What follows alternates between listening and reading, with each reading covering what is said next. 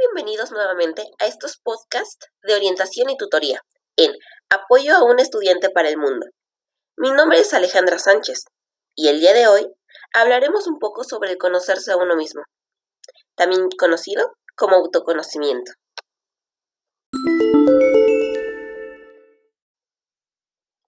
Decía Alejandro Magno que conocerse a uno mismo es la tarea más difícil porque pone en juego directamente nuestra racionalidad, pero también nuestros miedos y pasiones. Si uno consigue conocerse a fondo a sí mismo, sabrá comprender a los demás y la realidad que lo rodea. El conocerse a uno mismo implica muchas cosas. Implica ser libre y tener la capacidad para mirar aquello que más nos cuesta. Algunas preguntas que nos puede generar son, ¿qué es aquello que nos causa más daño? ¿Qué es lo que nunca queremos aceptar sobre nosotros? ¿Cuál es nuestra parte más hermosa? ¿Cuál es nuestro gran talento? ¿Cuál es nuestro más grande miedo? Pueden ser aspectos insignificantes, positivos, negativos, neutrales. Y créeme, puede llegar a ser difícil, mas no es imposible.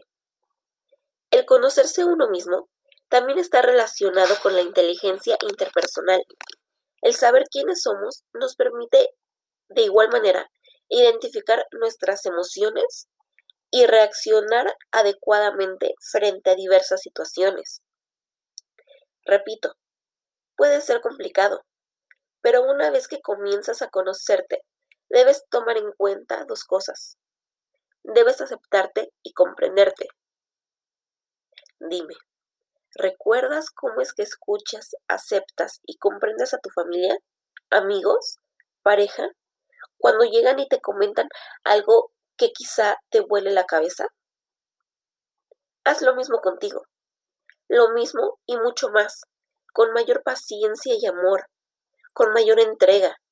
Recuerda que la única persona que puede amarte tal cual eres y buscar lo mejor para ti, eres tú mismo. No dejes de lado tu persona por alguien más o por otras cosas. Tú vas por delante de todo. Eres lo más importante para ti.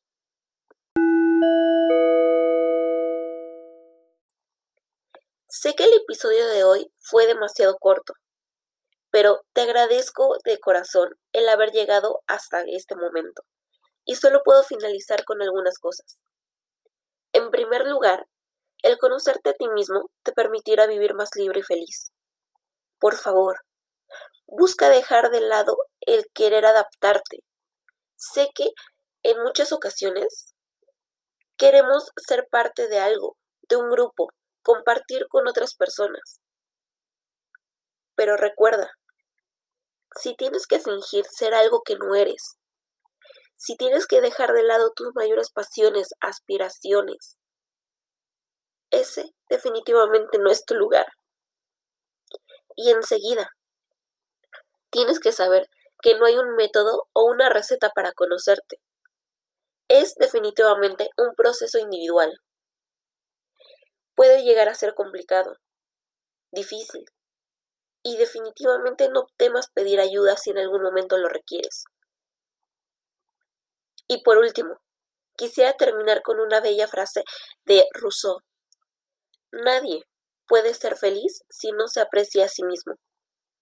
El amor propio y el autoconocimiento te puede abrir muchísimas puertas en el ámbito personal. Así que, ánimo, sé que puedes seguir adelante.